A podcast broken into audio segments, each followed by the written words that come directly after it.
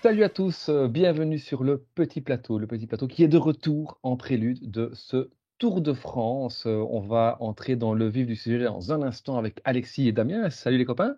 Salut, salut. Mais avant cela, euh, peut-être une petite pensée pour Gino Meder, hein, ce coureur suisse qui malheureusement est, décédé dans des circonstances assez dramatiques sur son tour national, le Tour de Suisse. Euh, une, chute en descente.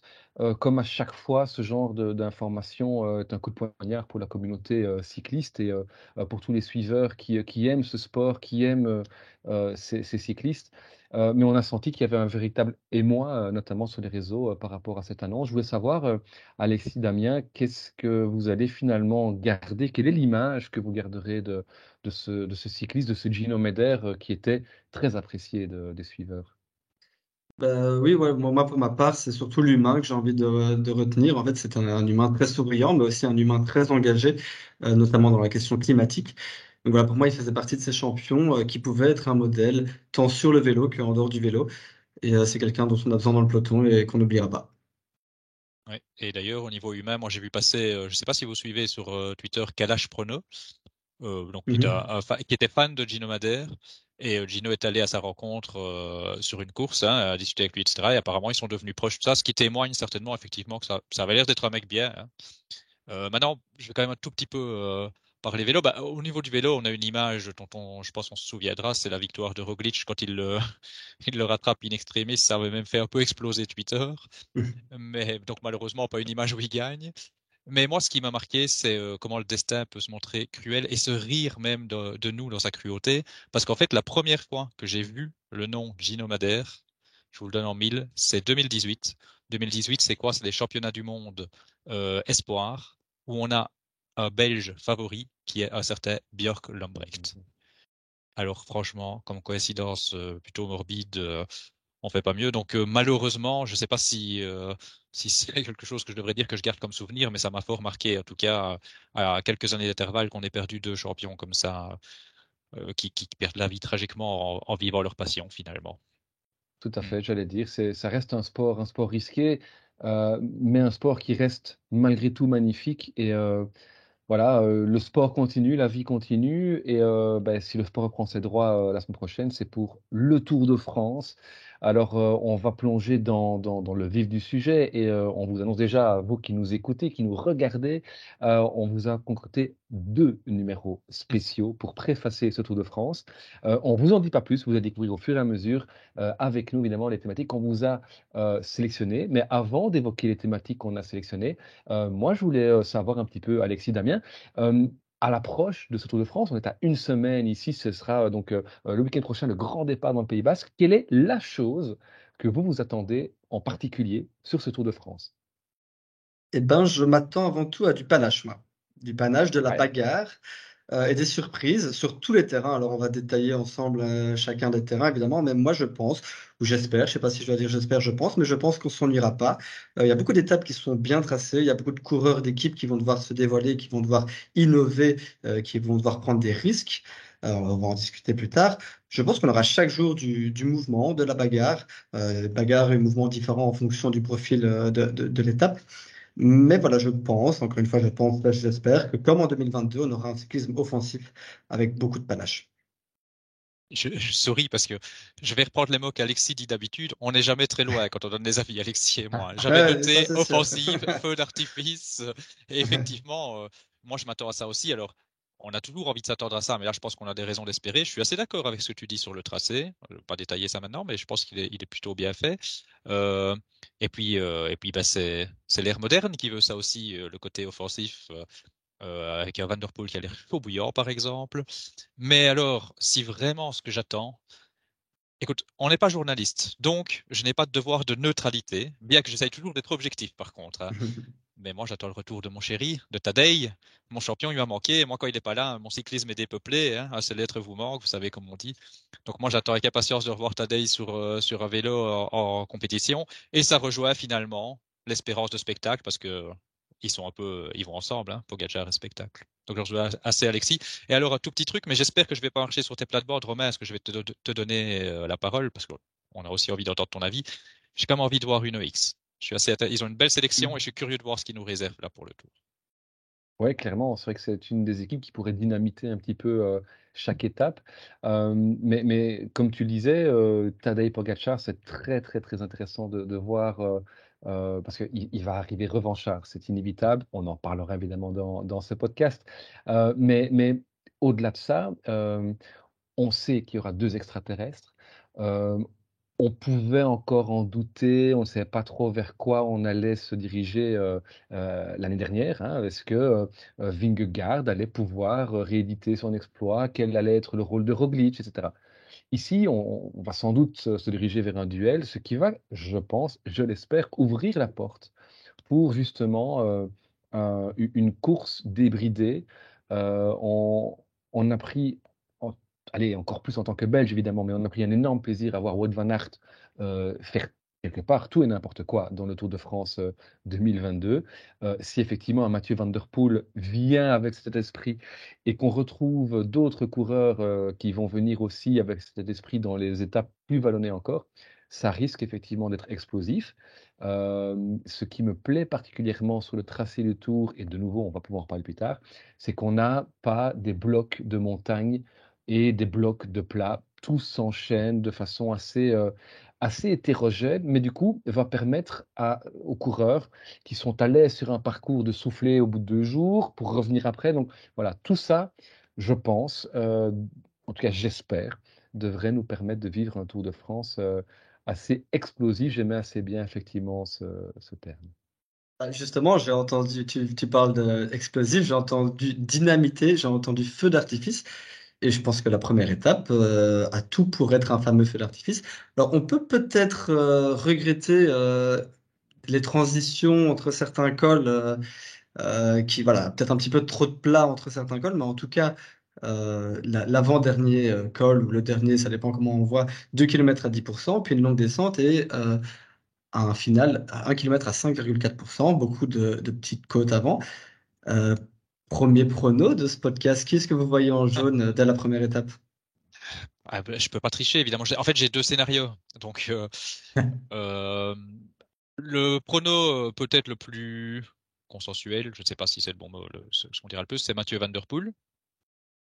Mais euh, bien que j'essaye d'être objectif, je vais dire Tadej Pogacar qui tout de suite va vouloir aller chercher. Parce qu'on rappelle que dernière, au sommet de la dernière euh, côte, là, ascension, col, on l'appelle comme on veut, il y a des bonifs. Alors je sais que le tour ne jouera peut-être pas au bonif, mais c'est là, alors on viendra plus tard sur duel, mais c'est là que Pogacar peut peut-être aller chercher un peu de temps.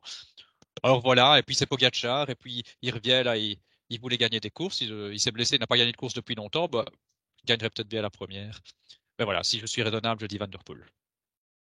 Mmh. c'est ouais, c'est vrai que, c'est c'est un profil très vallonné.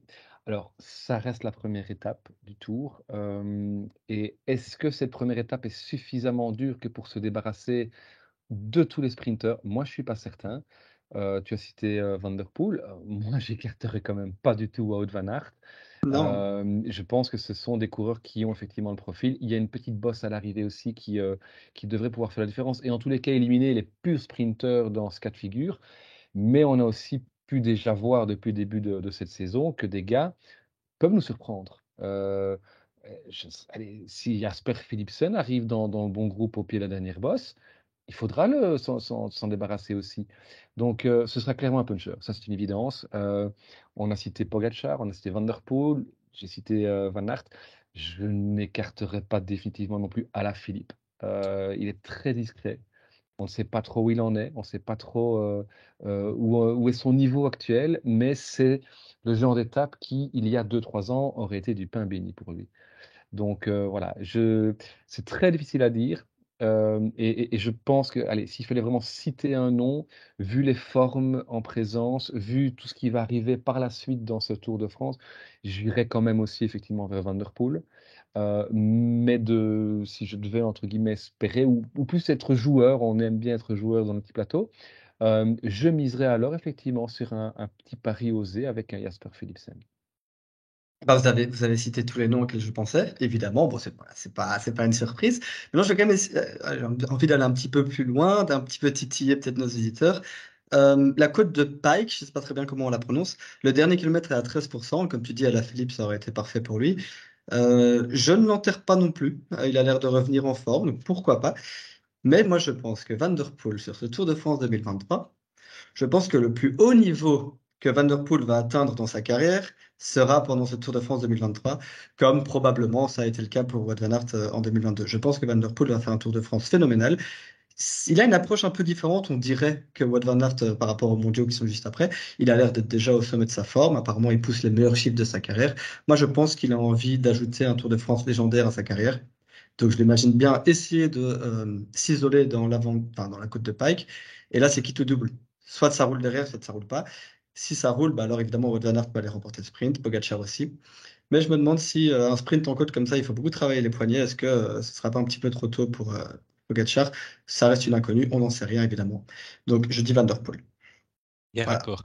Euh, alors tous les noms que vous avez cités, moi j'avais noté d'autres noms, mais je n'avais pas cité. Tous ceux que tu dis, Romain, évidemment. Si je voulais jouer euh, grosse cote, alors euh, bon, c'est Paulès. Et si je voulais jouer côté affect, c'est Van Gils. Côté affect, mais alors certainement pas possible, mais pas non plus en, allant chercher n'importe quoi. Van Gils sur le Dauphiné, attention, hein, c'était pas mal sur les premières étapes. Bah bon, bah non, voilà, hein, c'est quand même un rêve plus qu'autre chose. On parle du premier maillot jaune que Van Der Poel, la Philippe et Van Aert voudront avoir. Je pense que Van Gils c'est très bon, mais il, reste quand même. Ouais, on est d'accord. Il reste quand même en dessous. Le lendemain? Ouais. Ah. le lendemain, c'est rebelote, mais euh, hein, c'est un profil aussi quand même euh, assez casse-pattes. Hein. Est-ce que. Bon, on est partis tous les trois sur Vanderpool, donc je vais poser la question de cette manière-là. Est-ce que Vanderpool garde le maillot jaune le lendemain? Pour moi, oui. C'est risqué. Là, là, je prends peut-être plus de risques. Euh, il y a 15 km entre le dernier col et, l'arrivée. S'il est lâché, il peut revenir au sprint. Euh, pardon, il peut revenir dans la descente. Euh, voilà, on, dit souvent que Van Der Poel ne sait pas grimper. Bah, encore une fois, euh, on, verra sur ce Tour de France si Van Der Poel ne sait pas grimper. Je suis persuadé qu'il va nous surprendre à ce niveau-là aussi.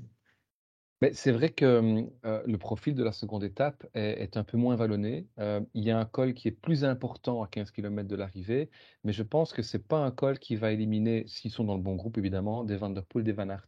Donc ces deux noms qu'on a cités, je pense que, de nouveau, ça, tu, l'as mentionné, je pense, euh, Alexis, il y a les bonifs et, euh, et, ça pourrait jouer à la bonif. Et donc, euh, je vois pas, en tout cas, quelqu'un d'autre que Van Der Poel ou Van Aert ou Pogacar être en jaune au sort de la deuxième étape. parce que là, par contre, je pense qu'un sprint pareil sera plus compliqué pour un, pour un Philipsen. et donc, je ne serais pas étonné de, de voir Philipsen lâcher le, truc pour aller chercher l'étape suivante, etc. Donc, euh, voilà. Est-ce que celui qui sera en jaune le premier jour le sera encore au deuxième jour? Dirais qu'il y a 50% de chances que oui, si c'est Van Aert ou Van Der Poel ou, ou Pogacar, et, ou 33% parce qu'il y a les, deux autres derrière. Euh, donc voilà, c'est que c'est une étape qui, risque aussi de, de nous offrir euh, quelques, un beau final en tous les cas. Je, rêve d'un scénario à la Amstel Gold Race 2019 euh, plus ou moins, ou le maillot jaune, que soit Van Aert ou Van Der Poel, revient à la dernière seconde, pas pour gagner l'étape, mais pour sauver son maillot jaune. Ce serait, ce serait très beau.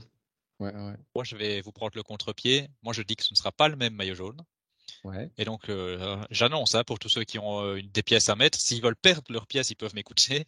Van Der Poel le premier jour et un nom que tu as cité, Romain, pour le premier jour, Julien Alaphilippe le dépossède de la ah. tunique jaune le deuxième jour. Parce que ah, globalement, en fait, en vrai, je suis assez d'accord que Van Der Poel doit pouvoir s'accrocher là-dessus. Mais au final, ça correspond quand même un peu mieux aux caractéristiques d'Alain Philippe, qui est censé mieux grimper. Et voilà, et il peut peut-être aller chercher lui la bonif là aussi au sommet euh, du truc. voilà, c'est dur, hein. c'est très dur. Je surestime peut-être totalement Van Der Poel. Euh, les, les, 4 derniers kilomètres sont à 7%, c'est très dur. En fait, tout dépendra si un Pogacar veut tout faire péter là. Ah. Euh, je pense pas que Van Der Poel suit. Si ça ah, monte au train, on va pas se mentir, si c'est Pogachar qui est en jaune le premier jour, Pogachar est en jaune le deuxième jour. Ça, euh, Mais est-ce que hmm. Pogachar aura envie d'avoir le, jaune et surtout aura envie de faire porter le poids de la course à son équipe dès l'entame de ce tour? Moi, je suis pas certain.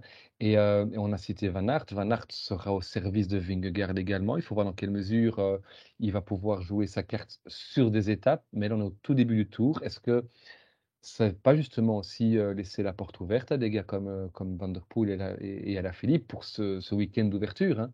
Après, on sait bien, le premier maillot jaune du tour, c'est toujours aussi un événement. Donc, voilà, il faudra.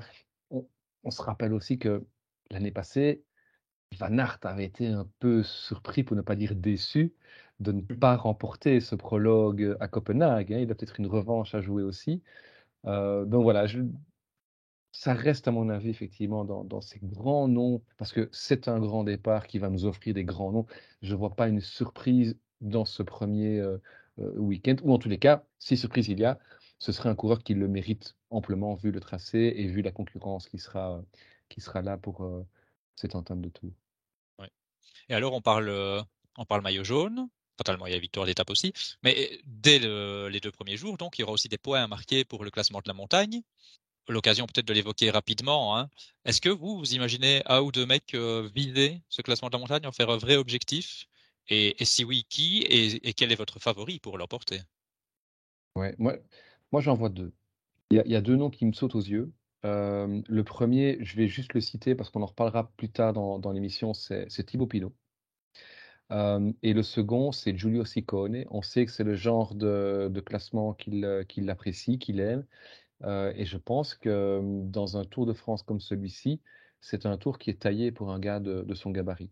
Après, il y a certainement d'autres coureurs. On sait que c'est aussi le genre de, classement qui euh, n'intéresse que d'habitude quelques coureurs, euh, pas dès le départ, mais parce qu'ils se retrouvent dans la position au bout d'une étape, parce qu'ils ont été prendre les premiers points que, voilà, on a vu Magnus Kort l'année passée et que c'est un classement qui, de façon générale, désintéresse la majeure partie du peloton, parce que les points sont mis tels que, depuis quelques années, c'est inévitablement Pogacar ou Vingegaard, hein, pour ne pas les citer ici, qui va remporter le maillot en fin de tour. après, et c'est là peut-être l'avantage de cette année-ci, c'est qu'à partir du moment où la montagne arrive dès le début et surtout ne va pas rester sur une étape, on va voir de la montagne euh, de façon régulière pendant tout le tour, c'est peut-être la chance effectivement de voir le peloton aller batailler un petit peu plus que d'habitude, ou en tout cas que ces dernières années, pour euh, ce maillot qui reste un maillot magnifique. Voilà, encore une fois, hein, j'ai noté les mêmes noms. Chicone, j'ai même lu qu'il avait annoncé qu'il le visait, donc pour moi, s'il le vise, c'est forcément un favori. Pinot, on en parlera aussi, mais moi je me dis, si Alaphilippe rate sa, son week-end d'entrée, euh, il pourrait le viser. Damien Sori, euh, voilà. Pour moi, il pourrait le viser, ça pourrait être intéressant. Euh, après, c'est un classement imprévisible. Qui, qui, qui, aurait pu prédire que Geschke allait viser le maillot à poids? Enfin, je sais pas, on ne peut pas sortir un nom, on n'en sait rien. Mais le problème, comme tu l'as dit, euh, Romain, c'est c'est les doubles points en haut des hors catégories qui font pour moi le seul et unique favori de ce maillot à poids, c'est Vingegaard. Oui, bah après, alors je terminais moi, mais du coup je vais rebondir et commencer par ça. Je terminais effectivement de nouveau, pas comme vous, hein, Pogacar et Vingegaard. En tout cas, bah, il faudra s'en méfier. Euh, Chicone, une évidence. Je souris parce qu'à la Philippe, moi je l'avais noté euh, aussi dès le départ en fait. Parce qu'à la Philippe, finalement, il est avec une équipe. Mais il vise quoi euh, cette équipe? Oui, il est sprint avec Jacobsen. À la Philippe, lui, euh, qu'est-ce qu'il vise? Des étapes, mais c'est une occasion finalement, je pense. Là, sur ce tour, il a vraiment toute la liberté pour peut-être tenter ce maillot. Donc voilà, et, au niveau capacité, il en est peut-être capable. donc pourquoi pas Alors Romain, as évoqué Pinot. Euh, ben, ce qu'il y a, oui, moi aussi, j'y ai pensé. Après, il faudra voir les doubles objectifs dans ces équipes-là. Et là, alors, on a plusieurs gars. Et moi, il y a un autre mec aussi, mais il faudra voir aussi les doubles objectifs. Et en plus, je suis même pas sûr qu'il est là, parce qu'on n'a pas encore la compo définitive. C'est Félix Gall, qui va très bien. Ouais, pensé aussi. Et je me dis, ça, c'est un mec peut-être qui n'a rien à faire d'un classement. Maintenant, s'il est là, ben, il y a O'Connor. Donc, on ne sait pas très bien comment ça va se mettre, mais voilà. Circonstances de course, pourquoi pas euh, Félix Gall, peut-être. Tu parlais d'Ala Philippe? Moi, j'ai quand même l'impression qu'un Pinot ou un Chicone pourrait plus rapidement prendre l'échappée matinale des deux premiers jours qu'un Alaphilippe. Ah Parce qu'on sait que mmh. l'échappée matinale n'ira pas au bout en théorie, alors qu'Alaphilippe pardon, aura peut-être, sauf si euh, il y a une stratégie évidemment euh, chez euh, sous la Quick Step dès le départ, mais Alaphilippe aura peut-être plus envie de se tester sur les arrivées. Et donc en cela, il risque de prendre déjà du retard. Et si Alaphilippe a du retard, dès le départ, est-ce qu'il si c'est sur Geschke, malgré tout le respect que j'ai pour Geschke, il nous a montré qu'il a fait un super euh, tournée passée, euh, il peut le chercher. Mais si c'est sur des gars comme Pino Chicone, je ne suis pas certain. Ce sera très intéressant de voir peut-être l'échappée matinale aussi du premier jour, rien que du premier jour, euh, voir si on va avoir un gars de chez Intermarché, un gars de, chez Arkea et un gars de chez UnoX pour montrer le maillot, ou si au contraire on va déjà avoir des gars qui habituellement attendrait la deuxième semaine pour se montrer. Quoi. Donc déjà rien que ça, ça va donner, je pense, une indication sur, pas forcément qui ira évidemment maillot à poids, mais sur ce qu'il faudra attendre pour cette bagarre de maillot à poids. On parle du maillot à poids, mais il y a un autre maillot évidemment qu'on va aborder euh, durant tout, ce podcast, c'est le maillot vert. Euh, on vient d'évoquer les deux premières étapes. Le grand départ se termine par une troisième étape qui va quitter euh, euh, l'Espagne pour euh, arriver en, France à Bayonne. une étape plutôt pour les, pour les sprinteurs. Donc après les, grimpeurs punchers, on va arriver sur, sur les sprinteurs qui vont également avoir l'occasion de s'illustrer le lendemain à Nogaro. ben voilà, parmi les, les sprinteurs, est-ce qu'il il y a des noms comme ça qui, qui, ont envie de, enfin que vous avez envie de, de, de sortir du lot? Pour moi, il y en a deux que je vois au-dessus du lot. Philipson, Jacobsen. Je pense que Grunewagen peut être très proche de ce niveau-là. Et que euh, Bennett et Ewan, euh, enfin surtout Ewan, euh, enfin Ewan, il peut encore, voilà, ça dépendra. S'il y a une résurrection, Ewan et Bennett, pourquoi pas. Rien à dire, c'est exactement ce que j'aurais dit, sauf Bennett, que je ne considère même plus, peut-être à tort.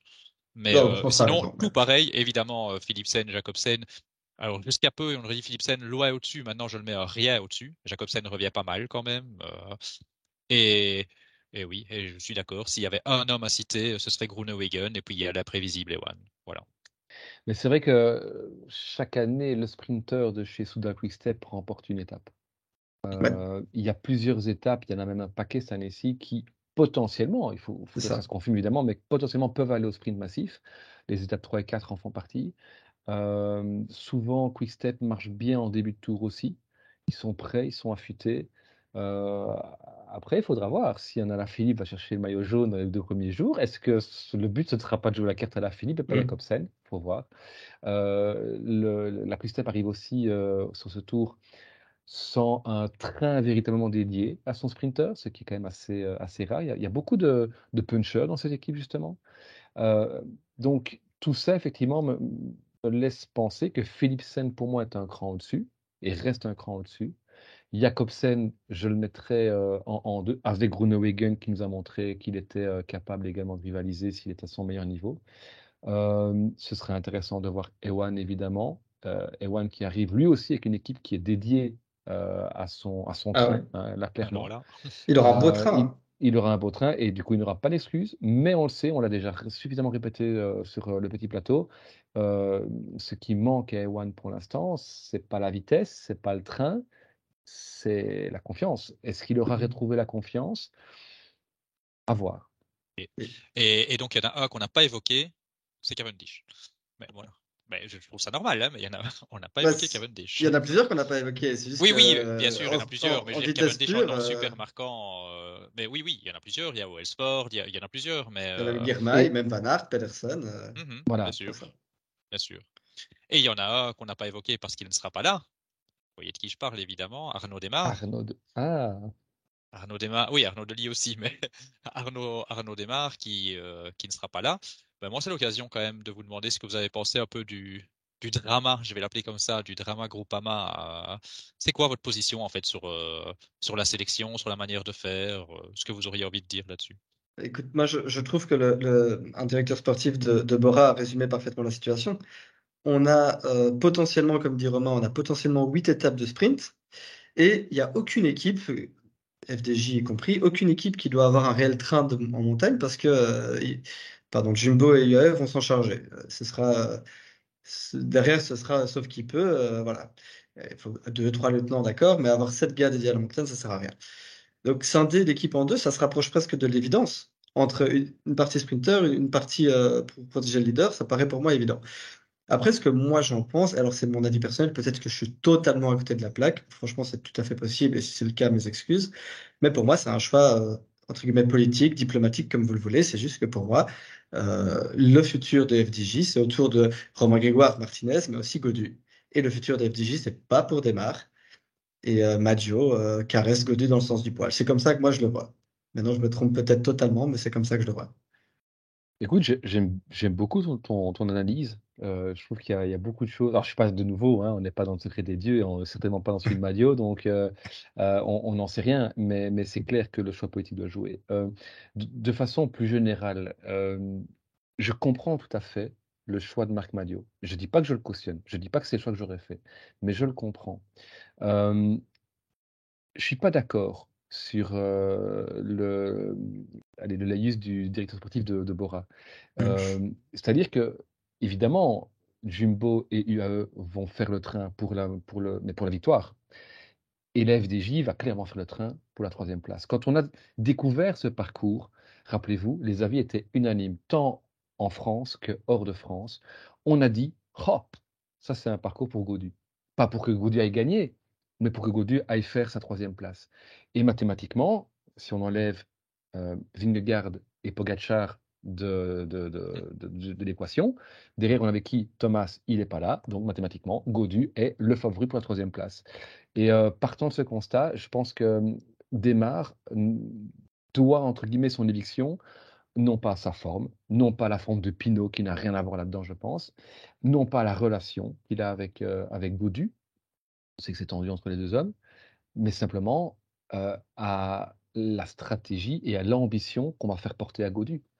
Et, c'est vrai que cette équipe de la FDJ vient avec une, très solide équipe, qui n'est pas aussi solide que UAE et, Jumbo, mais des Kevin Genietz, pardon, des, des Madouas, on sait que c'est très très costaud. Kung et le GAC sont des gars qui peuvent aussi assurer un certain train, en tous les cas dans les débuts de col. Et on a vu, on en a même beaucoup ri, lui-même on a ri l'année passée sur, sur Twitch, hein, David Godu, euh, a fait un Tour de France 2022 au curseur, c'est-à-dire qu'il s'est jamais mis dans le rouge, il a, il a couru en regardant son compteur et pas en regardant la course.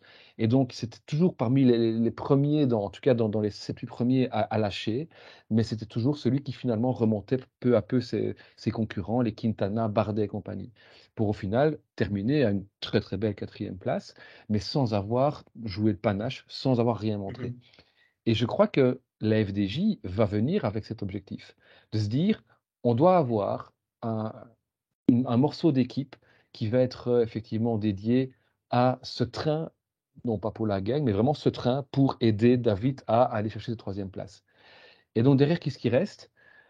Ben, euh, voilà, on a le choix entre, euh, ben oui, Kunk, qui va quand même aller chercher certainement un, un, résultat sur le, sur le chrono, on a un, Pinot qui va aller chercher peut-être le maillot à poids, et je pense que ça va être un objectif parce qu'il va quand même arriver assez émoussé.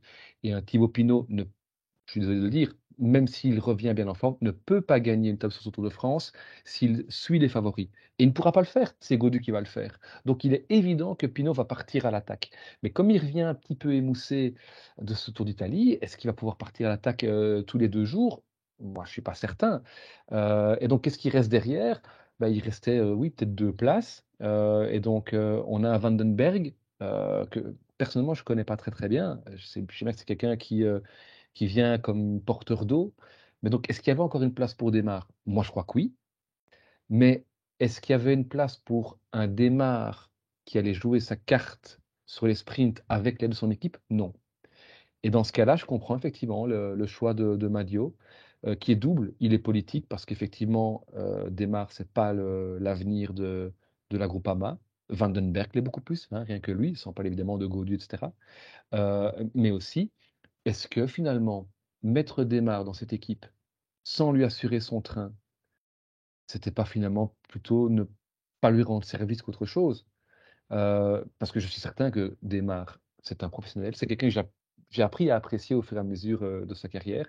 Je suis certain qu'il aurait donné tout ce qu'il a dans son, dans son bid pour aider Godu à aller chercher troisième place. Mmh Mais à l'inverse, l'équipe ne se serait pas enfin, il n'y avait pas le, la matière entre guillemets pour, pour aller conduire euh, Desmar. Et je trouve que finalement, on retrouve là, alors là je vais faire un grand écart, on retrouve là un peu un débat qu'on a pu tenir nous ici sur le plateau aussi dans un autre cas de figure, qui est l'équipe Souda Quickstep on s'est posé la question, est-ce qu'il faut partir avec Jacobsen ou Merlier Vous allez me dire, ouais, mais c'est pas pareil. Là, on parle de deux sprinteurs. C'est pas pareil, sauf que Merlier est peut-être le plus fort du peloton s'il a son train. S'il n'a pas son train, c'est pas du tout meilleur sprinter. Alors que Jacobsen, sans un train, peut encore se décarcasser. Et donc ici, est-ce qu'on n'a pas finalement la même chose? Est-ce qu'on ne se pas dit, bah, démarre, il n'a sa place que s'il a un train finalement pour l'emmener? Et donc au final, moi, je pense que l'erreur principale qu'a fait Marc Madio, c'est pas de ne pas prendre Desmar, c'est d'avoir demandé à Desmar d'accéder sa saison sur le Tour de France, alors que finalement, c'était pas réalisable compte tenu du circuit, compte tenu des ambitions que Madio ou, les sponsors. Hein. faut jamais oublier ça aussi. Le, poids d'un sponsor, je pense que Groupama préfère avoir Godu sur la troisième marche du podium à Paris le 30 juin, enfin le 30 juillet, que d'avoir des marques qui vient lever les bras une fois sur une étape. Donc mmh voilà, avec tout ça réuni, et je suis désolé, j'étais un petit peu long, je, résume en, la manière dont j'ai entamé mon liste ici, c'est je comprends tout à fait le, choix de Madio, mais je, moi j'ai du mal à accepter parce que je trouve que Demar avait sa place. Mais moi je rejoins plutôt Alexis sur, sur le truc de c'est une décision Godu, enfin de Godu, entendons-nous bien, hein, mais Godu ne veut pas de Démarre. Démarre, il part en fin de saison. Godu, c'est l'avenir. C'est un pilier déjà maintenant et c'est un pilier pour l'avenir. Et donc voilà, mais alors, le souci, c'est pourquoi avoir prévu Démarre dès, dès, le départ? Moi, je comprends pas. Le parcours, on, le connaissait. Donc, ces arguments que j'entends maintenant ne tiennent pas du tout. Alors, les deux places qui restaient, je suis désolé, mais entre Vandenberg et Apache, qui peut être très bon, mais qui ne met pas pied devant l'autre cette année, et un Scottson démarre, si on prend que le plan purement sportif, pour moi, il n'y a pas photo. Maintenant, vous le savez, moi, j'accorde beaucoup d'importance au mental. Alors, avoir une mauvaise ambiance pendant trois semaines parce que les deux peuvent pas se piffer, démarre Godu, bah, moi, je, mais je comprends et je cautionne même qu'on ne prend pas démarre dans un cas mmh pareil. Simplement, on le sait qu'ils ne s'entendent pas. Ça aussi, c'est pas nouveau. On va, va pas me faire croire qu'en interne dans l'équipe, on pense que ce sont les meilleurs copains du monde. Donc, c'est ça le problème en fait. C'est le timing et la manière de faire. Qu'on prenne pas démarre sur le plan sportif, je comprends pas trop. Mais enfin bon, mettons. Qu'on prenne pas démarre à partir du moment où on, a, où on inclut que bah oui, mais ils ne s'entendent pas, ça risque d'avoir une mauvaise ambiance dans l'équipe, etc. Je comprends tout à fait et je peux cautionner. Mais le timing, le gars, il est prévu ce retour, on le prévient à quoi? Trois semaines à l'avance, finalement tu seras pas là. Le mec, il est dégoûté. Hein. Tu dis, il ne viendrait pas avec son trait, et donc c'est peut-être pas un cadeau qu'on lui fait s'il est là. C'est vrai, mais le mec, il est dégoûté. Hein. Ouais, et, c'est vrai que il, je pense qu'il a d'autant plus le droit d'être dégoûté qu'il arrive en forme. Mmh c'est ça le pire. C'est qu'on peut Je suis tout à fait d'accord pour dire que Desmar était transparent sur les Flandriennes. On l'a pas vraiment vu. Euh, après, c'est pas forcément non plus là où on, l'attendait. moi, je me rappelle quand même des, images. Alors, évidemment, les images ne veulent pas tout dire, hein, mais des camps d'entraînement avant le début de saison où, où Desmar était là euh, mettez les trains en montagne. Je pense que c'est quelqu'un qui a effectivement axé toute sa saison sur cet objectif du Tour de France et qui l'a axé pas en se disant je vais venir gagner mon étape le Tour, je vais faire partie de ce collectif où on va jouer sur plusieurs tableaux. Et il a peut-être fait un entraînement en montagne. Et, là, effectivement, c'est ça que je dis, c'est pour moi, c'est là l'erreur de Madio. Il a, il, a, axé son entraînement sur une, une préparation qui lui permettait de pouvoir jouer sur les deux tableaux. C'est-à-dire malgré tout être présent et, jouer la gagne sur les sprints, mais aussi pouvoir être d'une utilité pour, euh, pour Rodu. Et là, effectivement, tu, as, tu as dit le mot, hein, d'un point de vue euh, mental, euh, c'est un échec cuisant pour, pour la Groupama dans son ensemble, parce que Desmar est quelqu'un qui a, à, aucun moment, pourtant il s'est fait tacler méchamment hein, à plusieurs reprises, à aucun moment Desmar n'est sorti en flinguant l'un ou l'autre. Ce gars est resté d'une exemplarité phénoménale et j'espère vraiment, là on, quitte le cadre du Tour de France, j'espère vraiment qu'il y a des équipes qui vont aller le chercher parce que c'est vrai qu'il a déjà un certain âge, mais il a encore une belle pointe de vitesse. Rappelez-vous son Tour d'Italie l'année passée, quand il a un, train qui lui est dédié, il reste parmi clairement le top 5 mondial, hein. c'est une évidence. Et je trouve que de par son exemplarité en termes de comportement ici, c'est voilà, je ne pourrais pas comprendre que les gens ne sautent pas l'occasion d'avoir ce gars libre en fin, en fin de saison. Et moi, je, je rajouterais, euh, au niveau euh, gestion humaine, c'est désastreux pour euh, Desmar, mais pas que. Ça fout une pression dingue au ah, présent. Hein. Ça fout une pression aux leaders, à Godu, effectivement. Ça fout une pression aux deux là, qui ont leur place pas chez Vandenberg ou euh, enfin chacun décidera de qui, mais à mon avis c'est surtout pas chez Vandenberg on va regarder ce qu'ils font. Si les mecs sont inutiles, ils risquent de se faire un peu flaguer aussi. Donc je veux dire humainement ce n'est bon pour personne finalement la manière dont il a dont il a fait ça. Bien sûr. Je suis un peu franc comme ça, je m'emporte sans sans prévenir. Bien entendu, c'est mon ressenti avec David Godu et je mm. serai le premier à faire des excuses et, vraiment je n'en sais rien. C'est vraiment juste un ressenti et je ne veux pas coller ici une sale image à Godu ou quoi. Ah, je dis pas que non plus dans l'histoire Godu est fautif en fait en disant ça. Je veux que ce soit bien clair. Les mecs s'entendent pas, on peut pas s'entendre avec tout le monde. Godu n'en veut pas. Euh, peut-être que Desmar aurait fait la même chose. J'en sais rien. C'est assez compréhensible. Je ne jette même pas la pierre à Godu. Et voilà, et on choisit le camp Godu parce que c'est lui qui reste. Je veux pas qu'on pense ici que je suis anti-Godu et que je suis là pour tacler le garçon. Euh, que c'est pas du tout ça. C'est juste la gestion de Madio que je, trouve un peu catastrophique. Moi, démarre. Tu parles de, ses qualités euh, euh, de vitesse pure, etc. Mais sur le Giro, je rappelle aussi qu'il avait pris le cyclamen et je trouve que c'est un mec qui a des qualités et il aurait pu jouer le maillot vert. Alors, il n'aurait pas été favori, entendons-nous bien, mais j'aurais été curieux de le voir dans ce classement. Il a déjà montré qu'il s'est montré des, côtes. Tu parlais euh, du trait en montagne. Moi, je me rappelle de ce qu'il a fait sur Paris-Nice pour Godu. C'était quand même assez impressionnant. Donc, le mec avait des, atouts. Et du coup, transition magnifique.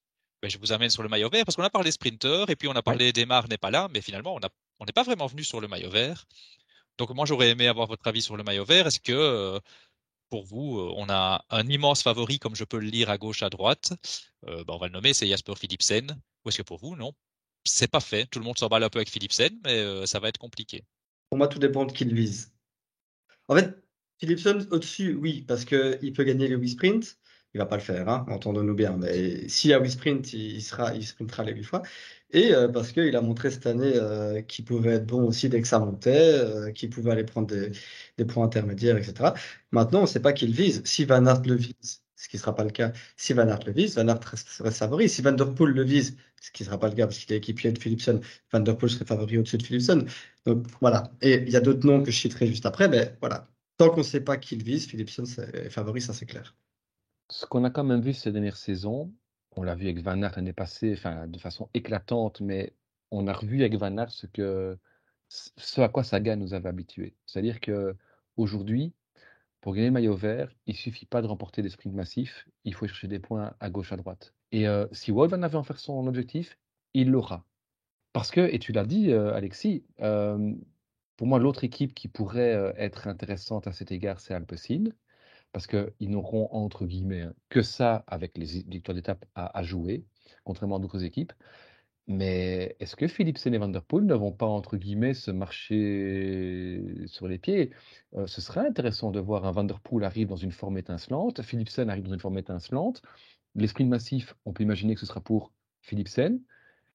Mais est-ce qu'on va se contenter de, lancer euh, Van Der Poel à, à, 100 bandes de l'arrivée dans les aides de montagne pour chercher 20 points euh, pour le sprint Je suis pas sûr. Est-ce que Van Der Poel va lancer Philipsen en continuant ses sprints chaque jour pour aller faire une 5, 6, 7, 8e place? Je suis pas sûr non plus. Est-ce qu'ils ne vont pas alterner en fonction du ressenti de chacun en course? Euh, Et donc finalement, de tout ça, il y a un autre nom qui me vient, on a encore peu évoqué, on, a, je juste cité, mais c'est Mats Pedersen. On sait que derrière Van Aert et Van Der Poel, s'il y a un gars qui est capable effectivement d'aller prendre des points dans les sprints euh, massif, mais également de partir presque tous les jours à l'attaque pour aller chercher des sprints intermédiaires, c'est lui. J'aime bien ce que vous parlez de qui vise. Euh, et effectivement, je vous rejoins. Alors, moi, j'avais noté Jumbo, parce qu'on parle Van Aert. Mais si Van Aert doit s'économiser, et la porte dans l'histoire bah, Parce que la porte, si, peut sprinter, il a un profil intéressant. Après, je pense qu'il est un peu trop juste en tant que sprinter massif que pour vraiment aller choper le maillot vert, mais c'est un profil quand même vraiment intéressant. Donc euh, voilà. Donc effectivement, ça dépend de la volonté de, de, la jumbo euh, avec ces deux hommes-là. Et moi, je vais aller, vous parliez de volonté, et je vais parler Philipsen. Donc on, entend partout que c'est le favori. Mais quelle est la volonté de Philipsen? Ah. Est-ce que Philipsen, il va jouer les sprints intermédiaires pour aller chercher le vert ou est-ce qu'il va jouer les étapes? Si Philipsen ne joue entre guillemets que les étapes et qu'on se dit le maillot vert va venir avec, Attention, hein, c'est pas gagné. Ah Sur rien que les étapes, euh, Jacobsen, alors il y a peut-être une fois où Jacobsen ne sera pas là et que ça le pénalisera, j'en sais rien, mais gaffe quand même si Jacobsen est au niveau. Et gaffe à Pedersen, effectivement. Pedersen qui pourra limiter la casse sur les arrivées d'étape. Et si lui, par contre, il fait sprint intermédiaire alors que les deux autres se regardent, euh, attention à Pedersen. Maintenant, moi, je pense que si Philipsen veut en faire un objectif, vraiment, il va faire des intermédiaires et tout ça, je vais pas dire intouchable parce que si Wout le veut, mais moi je crois pas que Wout va pouvoir le jouer cette année. Et, et c'était pas son objectif, il l'a dit dès le départ en fait. Hein, c'est pas son objectif. Donc pour moi, Philipsen coche plus de cases. Moi, je crois pas non plus qu'il va le viser. Et pour moi, Philipsen coche plus de cases. Et j'y crois pas qu'ils vont se marcher dessus avec Van Der Poel. Moi, moi j'y crois pas. pour moi, ils vont justement, les deux s'entendent hyper bien et je pense que ça va être bien établi. Et les arrivées où Van Der Poel va lui prendre des points, c'est pas là que les autres sprinteurs aussi, enfin, c'est pas là qu'il aurait fait la différence, c'est pas là que les autres sprinteurs vont lui reprendre des points, etc. Donc pour moi, si Philipsen le veut, Philipsen l'aura. Bon, après, il y a tous les aléas, hein, mais euh, je veux dire, si Philipsen le veut, Philipsen l'aura. Mais je suis pas convaincu que ce soit la priorité première de Philipsen. Moi, je pense que Philipsen, il va vouloir claquer un maximum d'étapes. Ouais. Bah, les, deux, les deux vont avec, mais si je peux juste me permettre, moi je pense que le plus intéressant serait que euh, Philipson ne le vise pas dans un premier temps, que Van Der Poel est le jaune, euh, que Philipson reste près de lui pendant l'étape et fasse les sprints massifs euh, à la fin, étape 3 et 4. Mais moi, il y a, y, a, y a, des noms que j'aimerais bien voir faire des sprints intermédiaires. On n'en a pas parlé euh, pour l'un d'entre eux. Pedersen, bien sûr, mais aussi Girmay. Moi, j'ai envie de voir Girmay jouer le maillot vert. Si Pedersen, Girmay et même Sagan pourquoi pas Pétiol, il a jamais visé, mais pourquoi pas, et même un Johansen, même si je pense qu'il va pas s'aventurer là-dedans. Si tous ces noms-là commencent à viser le, vert et, prennent des points euh, sur Philipson, ça peut devenir très intéressant euh, euh, dès la deuxième semaine. Enfin voilà, on a parlé maillot vert. Comme le maillot à poids, au final, c'est un peu une inconnue parce qu'on ne sait pas qui. Voilà, il y aura les sprinteurs, bien sûr, mais qui Est-ce que quelqu'un va faire une Van Aert? Est-ce que quelqu'un va faire une Sagan?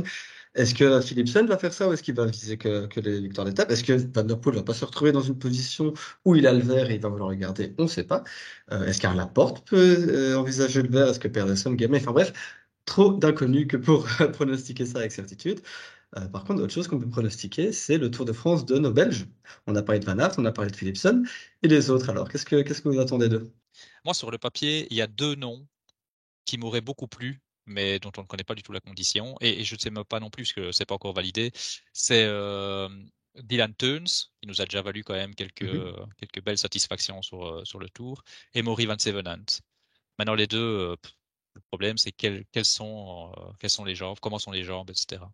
Alors, du coup, ben, moi, il n'y a qu'un nom que j'ai envie de sortir hein, derrière les deux. Ou alors, allez, je vais d'abord vous parler de deux mmh absents, parce que je viens de l'apprendre il y a, il y a pas longtemps. Et les deux mecs auraient pu être intéressants, c'est les deux mecs de chez Intermarché. Eregots, super baroudeur, n'en sera pas. Gossens, vous vous rappelez? On l'avait dans un épisode en début d'année. Je vous avais dit, moi, Gossens, il va gagner une étape sur, sur un grand tour, ou un World Tour, je ne sais plus. Euh, sur un grand tour, je crois que j'avais dit. Bon, bah, ce ne sera pas sur le Tour de France. Donc, c'est deux mecs qui auraient pu être intéressants. Voilà, donc vite fait. Et, sinon, inévitablement, et je pense qu'on aura tous le même avis, euh, Van Gils. Van mhm. Gils, euh, des classiques ardennaises quand même très sympa. Là, les premières étapes du Dauphiné, il était pas mal. Donc, c'est un mec euh, bah, je vais crier haut. moi, je veux, je veux une étape. Je vais vidéo, je veux une étape avec Maxime. En baroudeur, bien entendu, hein, pas la pédale contre les meilleurs. Il a tout pour, je crois. C'est un bon baroudeur, il grève pas mal, il a une bonne petite pointe de vitesse. Donc, évidemment, il faudra toujours voir qui est là pour l'accompagner. Euh, mais je pense qu'il a les capacités pour aller faire quelque chose. Mais je suis assez, euh, je suis assez d'accord avec tout ce que tu as dit. On a déjà évoqué évidemment les cas de Philipsen et Van Aert qui ont un, statut un peu spécial dans leur équipe. Et en dehors de ça, euh, les, coureurs qu'on aurait voulu voir, tu as cité Rigots, j'étais persuadé qu'il en serait et euh, c'est quelqu'un que j'apprécie énormément, que j'aurais vraiment voulu voir. J'aurais été très curieux aussi euh, de voir un Lennart Van Edveld sur ce Tour, de France. Mmh. pas évidemment pour jouer un classement général, mais juste pour se tester. Et donc finalement, ben, on se, on va entre guillemets se contenter effectivement d'un Maxime Van Gils et d'un Maury Van Sevenant qui sont pour moi les, les deux gars que, que j'attends de voir en, en, position de baroudeur et de partir à, à, l'attaque. Mais euh, voilà, on faut pas faire la fine bouche non plus. Hein. On, je dis, on, a Philippe Séné Van Aert, donc euh, certainement pas. Mais c'est vrai qu'avec la santé actuelle du cyclisme belge, c'est pas forcément le tour le plus excitant qu'on pourrait attendre, euh, surtout qu'on sait qu'on est joueur dans le petit plateau, on aime mmh. voir donc des, noms sortir un peu de nulle part. Euh, ce serait le cas, mais honnêtement, je vois pas trop. Euh, pas trop surtout, surtout la santé qu'a le cyclisme belge en montagne. énormément de bons grimpeurs, tu les as cités pour certains, mais il faudra encore attendre quelques années avant de voir, avant de voir des Belges. Bon, il y en a eu, hein, il y a eu des exceptions, mais on va, on va encore devoir attendre avant de voir des Belges briller en montagne. Van Sevenant pourrait, mais peut-être plus sur des, euh, pas sur des longs cols. Quoi. Il, y, aura des étapes où il pourra s'illustrer en puncher, grimpeur. Euh. Et alors, moi, euh, un gars que j'aimerais bien voir s'illustrer sans victoire à la clé, je pense, c'est Victor Kempenart, qui pour moi va vouloir montrer qu'il mérite sa sélection sur ce Tour de France et il sera à l'attaque très régulièrement.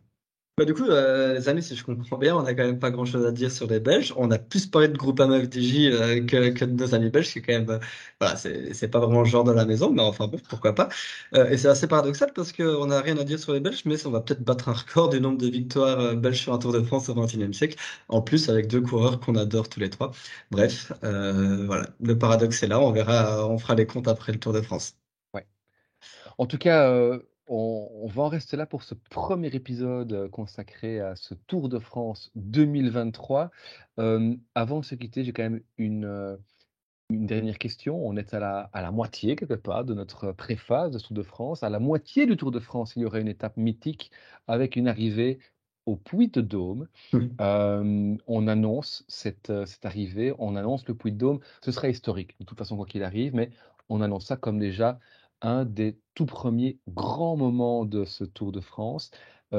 qui voyez-vous en jaune au soir du Puy-de-Dôme Ce sera la neuvième euh, étape, hein, on rappelle. Il faut être joueur. Il faut être joueur. On n'a pas parlé beaucoup des Belges. Maxime Van Gils.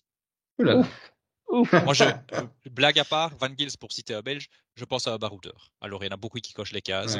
Je pense que les étapes 5 et 6, ou 5 ou 6, j'en sais rien, vont permettre à des baroudeurs de se placer pour, euh, pour prendre euh, le général. Alors, cette étape, le problème, c'est il y a une double lecture, elle est mythique, ça dépend si les favoris veulent se la jouer et du coup aussi aller euh, être, être tout devant au général.